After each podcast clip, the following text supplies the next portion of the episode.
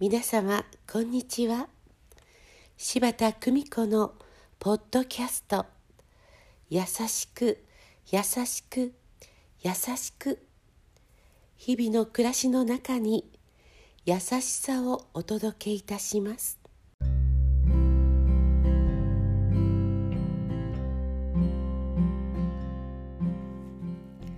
見取り師柴田久美子でございます。幸せになるヒントから。誰もいない家の玄関を開ける。寝たきりでご自分で体を動かすこともできない。花さん97歳を大声で呼びながらお返事のないまま寝室へと入る。村の医師からご家族に今月いっぱい持つかどうか村の夏祭りを超えさせてあげたいねと告げられて20日が過ぎた。点滴も投薬もない花さんと大声で呼び手を取るがうつろなままである。声をかけながらおむつ交換。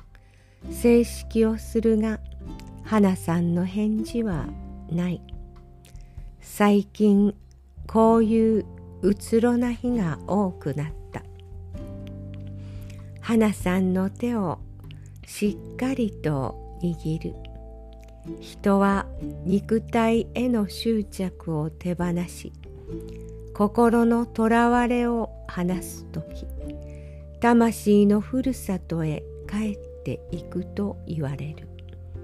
花さんはその命の最後の時にあって肉体は暑さを感じることもなく苦痛もない。そして心のとらわれも一切ない。花さんの手を通して私は花さんの心の安らかさを感じさせていただく。花さんとの無言の時の流れの中で花さんは私に死は魂のふるさとへ帰る安らぎの時と教えてくださる。こんなにも大切なことをその身を通して無言で諭してくださる花さんに感謝でいっぱい。優しく優しく優しくありたい。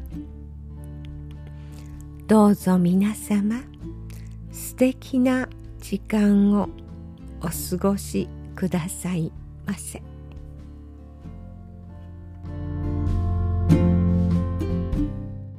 ご視聴ありがとうございました。